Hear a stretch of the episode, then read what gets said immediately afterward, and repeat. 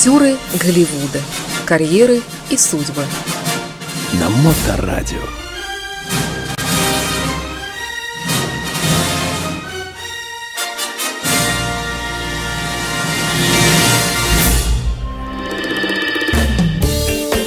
А, Доброе время суток, вы слушаете радиостанцию Моторадио. В эфире программа актера Голливуда, она же «Дневной сеанс», и ее бессменный автор и ведущий Илья Ливман. Илья, добрый день, здравствуйте. Здравствуйте.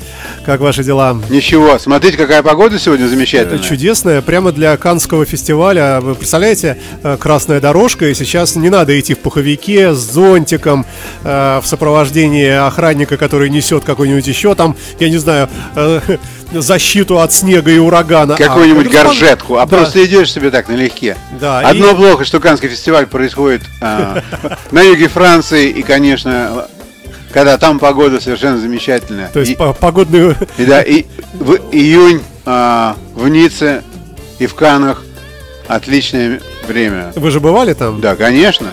И на фестивале бывал. В Ницце был, наверное, раза три, в Канах был два А раза. приходилось им в микрофон говорить «Спасибо, папа, спасибо, мама, Нет, нет, за нет. эту награду»? Не-не-не, это было а, самостоятельное решение, и поездка моя была такая очень романтическая, правда.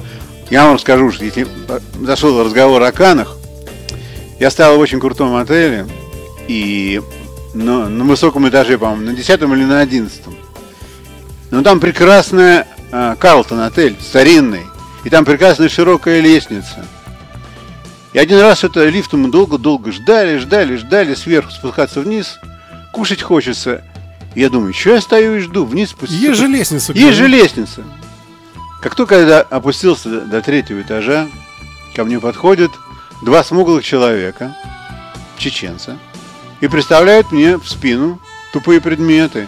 И говорит, пойдемте. Оказывается, со второго по четвертый этаж Эмираты заняли все номера и держат там своих жен и женщин в черном теле. И, и любой Да, посторонний, да? не может пройти по лестнице. Ага. То есть там охрана повсюду. Но они аккуратненько вас просто в лифт Ну, посадили, ну, да? не, или не, не, что? они меня взяли, пошли выяснять, кто я да что я. А, Да, в самый низ. А, то есть сюда, в в, пыточную. в ресепшн. Ага. Что, я говорю, да я в этой комнате стою. Почему по лестнице идешь? А, По-русски со мной. Я напуган был здорово. Ну, да, да. я да, когда да. спустился э, к своей женщине, говорит, что такое, я жду тебя, жду, на тебе лица нету. Я говорю, я только что подвергся. Дорогая, молись, я живой. да. Я только что подвергся. Вот такая вот история. И где-нибудь, А в Каннах. да, в Канах. Да. Ну, э, будем считать это замечательной приключенческой прелюдией. Э, сегодня у нас речь пойдет о ком? Сегодня у нас речь пойдет о Джейкобе Джилленхоле. Так, набираю сразу, да. Да, набирайте, посмотрите, какой он красавчик. А я вам расскажу, какая славная у него жизнь и что ему выпало в этой жизни. Переделать и попробовать. Это вообще, конечно, сказка. А, ну, то, что он родился в семье, где э, завязан э, в кино, и папа и мама у него в кино, и родился он в Калифорнии, в обеспеченной семье, и у него есть старшая сестра, которая тоже актриса. Но а, родители его, несмотря на то, что он, он в такой семье, а, сниматься его пустили только с 11 лет. Они были настроены на такой лад, что кроме того, что он хорошо выглядит, и, то есть ему предписано быть актером, конечно, но всему свое время. Сейчас ему нужно учиться. И он ходил в школу.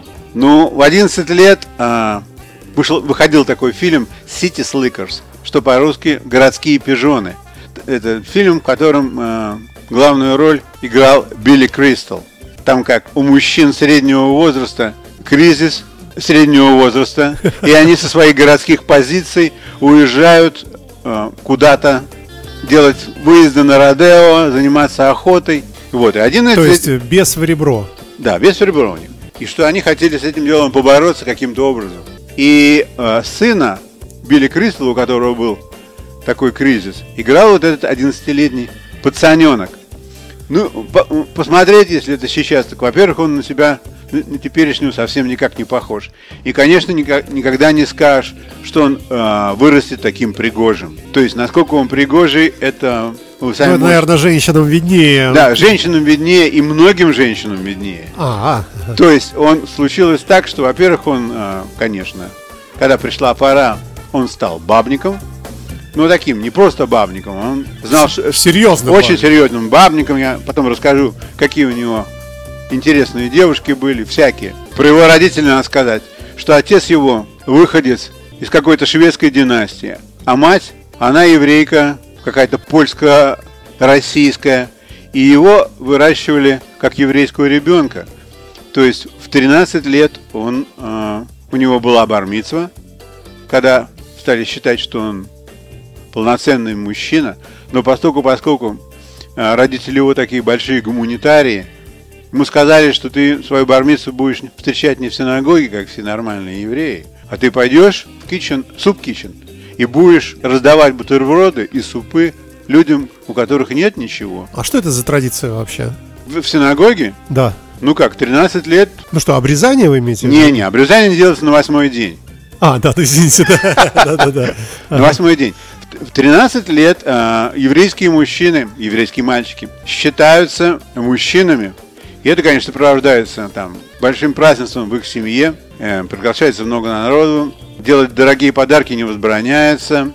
И, конечно, с мальчика требуется намного больше с этого дня, потому что считается, что все, 13 лет, скажем, в старинные времена, в это время, когда 13 лет, уже пойдешь со всеми своими старшими братьями пасти коров или там какой, какой там скот у вас есть. Ну и на войну тоже. И на войну тоже, да. То есть все, ты мужчиной стал В 13 лет. в 13 лет. Это да. в еврейской традиции. Это такое. еврейская традиция, да, со- с, очень древних времен. То есть, если перенести на нашу почву, то может быть избран в Государственную Думу, в Ну, муниципалитет. Э, Я не знаю насчет этого.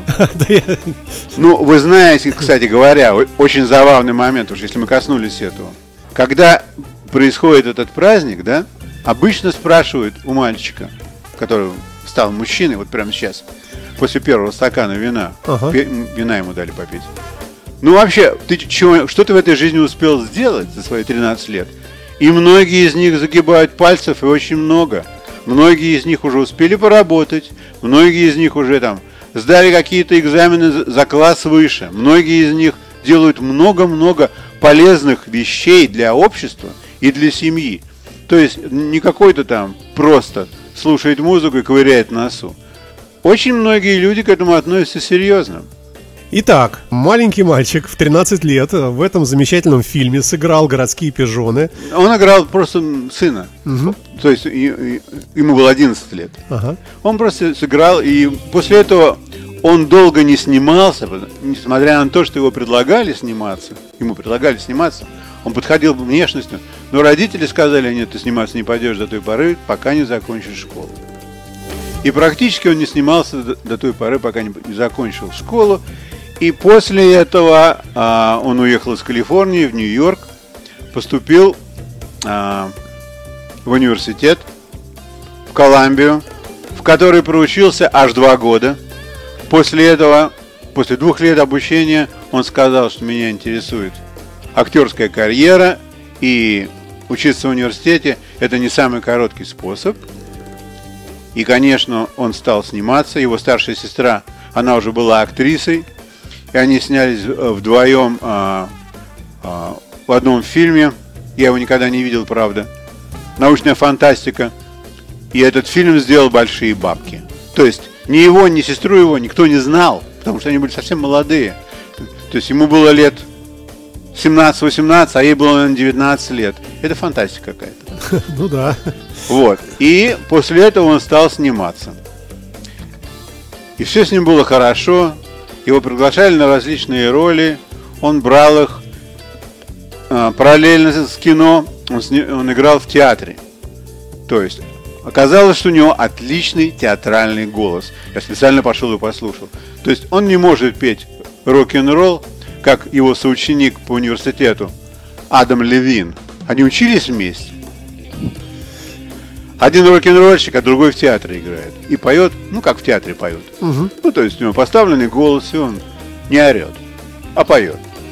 Вот. И, ну, большая слава и большой а, пробой в его карьере а, случился, когда он сыграл в фильме а, «Горбатая гора». Он сыграл гея-ковбоя первый раз в Америке. Да. Не с кем-нибудь, Да. а с Хитом Леджером. Человек, который, который ушел от нас безвременно совершенно. Совершенно замечательный актер. И это, конечно, кино, от которого вся Америка вздрогнула и очень сильно поляризовалась, я могу сказать. Ну, надо думать, конечно, да. То есть вообще так люди, что это такое показывают в кино? Ну и туда ходят наши дети. Я, кстати, присоединяюсь к этому большинству. Ну да, Тоже с вопросом. я думаю, что вас по этому поводу в Америку не пустят. А, Неизвестно еще, посмотрим. Я думаю, что это, это не может послужить положительной отметкой. То есть, Может быть, администрация сменится в Белом доме. Посмотрим. Ну, как. во-первых- Придет Трамп, все это запретит. вот, не, я думаю, что теперь уже на- назад хода нету. Я думаю, что ничего это не запретится. Короче говоря, когда он снялся в этом фильме, и было столько много разных мнений, надо ему было сниматься, не надо сниматься. Кто он? Что он на самом деле, вы на самом деле гей? А как же девушки? А, а что так? А, а как так? А он никак не говорил, что он говорит, я, конечно, одинаково отношусь к мужчинам и к женщинам. Он-то говорил это с тем, чтобы ему давали больше ролей теперь. Он может играть и вашим, и нашим. То есть у него был такой накал. Но кино, конечно, и вся эта киношушера, они, конечно, сказали, что вот эт- этим путем мы идем, и мы дадим ему Оскар. И человек получил Оскара вот за такой За то, что сыграл... за то, что сыграл гея. Я помню, что у меня в семье даже бы- были напряги такие, что так. А, мы с женой, ну гей, гей, нормальная игра, показывает жизнь ковбоев. А почему ковбои не могут быть геями? Конечно, могут. Смотри, как хорошо у них около костра все получается. А наш сын вообще, он, он очень такой ре- реактивный в этом. Молодец. Больш- он- большой да, привет. Он, ему, он- да. он до сих пор, кстати говоря. Правильно. Я тоже О, реакционер. Твое место в твоем клозете и не высовывайся оттуда. Это он так считает про геев. Мой сын, он очень реакционер. Реакционер большой в этом отношении. Но тогда-то он был совсем молодым пацаном. И, конечно, а, у него, мы- я говорю про своего сына, у него это вылезало из него. Что это как-то он в своей семье не может добиться по- понимания. Как, какие же у него папа и мама, если они вообще что говорят? Они серьезно, вы шутите, говорят. Какое шутить? Ты что, не видишь? Нормальные люди, у них нормальные отношения. Что тебе до этого? Тебя не приглашают третьим, я ему говорил. Он третьим? А что бывает третий? Я говорю, про это потом. А, Да, но мы вступили сейчас на скользкую, Да, на скользкий про это тонкий говорить- лед. Да, про это мы говорить не будем. Я напомню, что это программа актера Голливуда, и мы говорим сегодня об актере Джейке Джилленхоле. Да. О замечательном. Он И- замечательный артист, конечно. Он замечательный артист по многим причинам.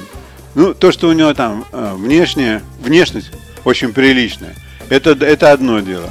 Другое, другое дело, что он не боится никакой работы. Что, казалось бы, когда перед ним уже расстелена такая дорога после Оскара, людей приглашают обычно довольно часто. И у него, конечно, а, знакомств достаточно он попадает на фильмы, на которых требуется физическая сила. Ну, он такой простой человек, ему сказали, если хочешь сниматься в фильме «Левша», там, где он играет боксера, тебе надо а, нарастить 14 килограммов мышц, и ты должен уметь бегать 15 километров. То есть это не, это не, не пререквизит к самому фильму, а ты должен выглядеть, что ты это, что на тебе Что это, это есть, можешь, что да. ты это можешь. Да, да. И он начал заниматься этим делом. И, конечно, это очень тяжело. Он говорит, я вспоминаю это с ужасом, когда мне нужно было делать в день 2000 приседаний. Это для того, чтобы нарастить на себе мышцы. Потом другие искушения. Когда ему было 20 лет, по-моему, в 2002 году, да, 22 года, он снимался в фильме «Отличная девчонка». И, ну, у него, как, как у всей молодежи в то время, у него был интерес определенный к артистке Дженнифер Анистон. А ему нужно было играть против нее. То есть он молодой, она, конечно, намного старше его. И у них там сцены любви, и они оба раздетые. И он так был немного в шоке, как я вообще с ней лягу в постель. С Анистон. Она ему говорит, я могу тебе предложить технологию горизонтальной подушки, которая под одеялом не видна, но мы ее кладем между нами, чтобы тебе было довольно комфортно, что ты меня там не задеваешь ничем, и что мы можем с тобой делать акт. Артистический акт. Ну, понятно, да. Да, и, в общем, вот он с ней сыграл, все получилось отлично. И сейчас, когда, с ним, когда его, с ним разговаривают, как это было, он говорит, да, был, был такой момент, и Дженнифер мне сказала это. И я помню, что я даже краснел, когда она, она мне это говорила. Ну да. Потому что, ну, молодой парень совсем. Это, это интересные вещи он, конечно, рассказывает очень. И когда его спрашивают, один раз, когда снимался фильм по Марвел Человека-паука, Человек-паук вдруг заболел. То есть он заболел физически. И нужно было срочно находить другого исполнителя. И стали просить Джейка. Ты пойдешь, будешь играть. Он так говорит, ну я с удовольствием пошел играть. Ну, человек поправился. Тим Маквайр поправился, слава богу. И сыграл он, все нормально. Но его взяли э, играть в фильм тоже. Он играл там, ну, среднюю такую роль. И все это получилось так быстро и экстренно. И он был настолько ошарашен, что его взяли играть для Марвел. Это большое достижение, попасть в Марвел, играть это для них. Что когда у них начались дубли, я, говорит, вышел, я, говорит, не помню ни одной своей линии. Сейчас сни- снимать будут, тут народу столько накручено. Я не помню ни одной из линий. А я уже профессиональный артист. Неделю назад я выступал на Бродвее, One Man Show. Я два акта, один говорил со сцены. А, тут А я здесь не- все слова а забыл. все слова забыл. Вот такое волнение бывает. Вот он рассказывает, какие бывают дела интересные. С ним как с артистом. Ну, что еще можно сказать? Что последний фильм он снял буквально год назад. Была его инициация. Он хотел снять во время пандемии фильм. И он пришел с идеей, не с самой идеей, а, так сказать, с копией идеи. Есть такой фильм, по-моему, шведский или датский. Там действие происходит в, политу- э, в, эм, в полицейском участке на хат-линии, куда звонят по поводу всяких происшествий, убийств. 911, да. Да. Вот. И он сказал, что нам нужно снять такой фильм у нас здесь, в Штатах. Вот по такому же сценарию. Фильм а, вышел совсем недавно. Уже на Netflix он есть. Называется Guilty или Виновный. Виновный, да. Да, Виновный. Они этот фильм снимали всего 11 дней. Художественный, полнометражный. Да, это художественный полнометражный фильм. Вот как в пандемию некоторые люди хотят и могут работать. Вот это такие вещи замечательные, которые с ним происходили в жизни. И он очень занят в кино и в театре. Вот теперь вроде у него появилась постоянная girlfriend, такая, с которой он любит и с которой он повсюду путешествует вместе. То есть, ну, но все это произошло не просто так. У него были замечательные такие женщины с ним, как Кирстен Даст или Риз Уизерспун, Тейлор Свифт, Натали. Портман. Вот такие женщины. С такими женщинами он имел дело и разрывал. И, скажем, Тейлор Свифт написала, он разорвал с ней. И она написала песню, посвященную ему. Вот сволочь он какой все-таки. Ну, я не знаю, что тут вообще. Чтобы порвать с Тейлор Свифт, это вообще, это, это очень тяжело, конечно. И она до сих пор держит его шарф у себя в этом самом ящике, там, где у нее. Откуда знаете? Поэтому она, она пишет об этом. Ага. Она пишет об этом. То есть у нее ломка до сих пор идет. То есть он у нее где-то остался там. Снялся он всего-навсего в 40 фильмах. Но уже имеет Да, состояние... Да, конечно. Подождите, вам самое главное вам, Да, конечно, да, да. состояние. А был продюсером пяти фильмов, а получил 12 наград и 28 номинаций. И состояние у него, кстати говоря, совсем не маленькое. Ни для его возраста, ни для количества картин, в которых он принимал участие. У него 80 миллионов долларов. О, какой молодец. Как- Да, он молодец. Он, вообще-то говоря, молодец. Я считаю, что вот а, он не какой-то такой вот, что ему очень сильно везло, или что он ну, такой записной артист, что ему учиться не надо совсем, что он из школы ушел, так, например, как а, другие популярные личности, и у него все поперло. То есть он совершенно спокойно слушал папу и маму, доучился в школе, потом пошел попробовал поучиться в Колумбийском университете и понял, что существует другой способ, как можно развить себя как артиста театра и кино. И у него это все получилось. И, конечно, очень важно, что когда ему предложили сниматься в этом фильме «Горбатая гора», ему давали советы. Ты что там вообще, с ума сошел сниматься в таком фильме? Ты себя погубишь. Что люди будут говорить об этом? Такого никогда не было. Ну, он говорит, ну я же не один буду сниматься, со мной же будет а, Хит Леджер. Да Брус про Хит Леджер, он, во-первых, он гой. А ты не гой. Как, что это такое вообще? Еврей гей. Ты можешь себе представить, что это будет? Как на тебя навалится вообще? Он так, нет, нет, нет, и пошел сниматься, потому что режиссер, конечно, очень сильный там был. Такой вот он крутой человек, так вот он живет, и я вот такую вот короткую историю про него вам хотел рассказать. И у вас получилось. Ну, вроде что-то получилось.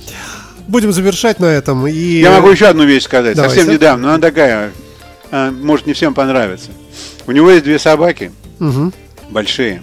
Одна овчарка, а вторая не знаю даже какая порода. И семилетней овчарки она заболела, потому что она не была кастрирована никогда. И в ней очень много мужского состава, и врач сказал, что ей нужно делать кастрацию, иначе она погибнет. И он сказал, ну что, надо делать кастрацию, так делать кастрацию, что делать? Я понимаю, конечно, что она собака, но вот в таком возрасте. Ей сделали кастрацию, и собака была довольно несчастной, здоровой, но несчастной. И он говорит, я стал думать, почему же она такая несчастная, вроде у нее ничего не болит. Оказалось, что она себя чувствовала такой несчастной, потому что вот этот мешочек, в котором мужское достоинство хранится, у нее был пустой. И он к врачу, я и сказал эту идею, что она несчастная, потому что вот что. Он говорит, так мы можем поставить, посадить туда искусственные яйца, и собака стала счастливой. И это, все, это все правда? Да это все правда, конечно. Э, это все было по телевидению, я смотрел так. Говорит, я люблю свою собаку, я хочу, чтобы все вокруг меня были счастливые. И, наверное, это не очень дешево было. Это я думаю, что это очень-очень недешево. Это очень... Там про деньги никто не говорит вообще. То есть человек, который привязан к своим животным, к своей семье, вот он как-то отмечал с семьей день рождения. Какой-то праздник был, короче. И когда уже все кончилось, все пошли спать, дом загорелся. И вот он проявил себя как, как пожарник буквально. Казалось бы, все там вышли, оставили свои вещи, да и черт с ним. Он помог хозяину этого заведения вынести как можно больше. То есть он такой довольно щепетильный молодой человек. Хороший? Хороший, да, да, хороший человек. Не испорченный, по-простому. Ой, э, в сегодняшнем выпуске мы говорили о замечательном голливудском актере по имени Джейк э, Джилленхол. Э, это был Илья Либман в программе «Актеры Голливуда». Спасибо вам большое. Вам большое, пожалуйста. Спасибо. Вы слушаете Моторадио.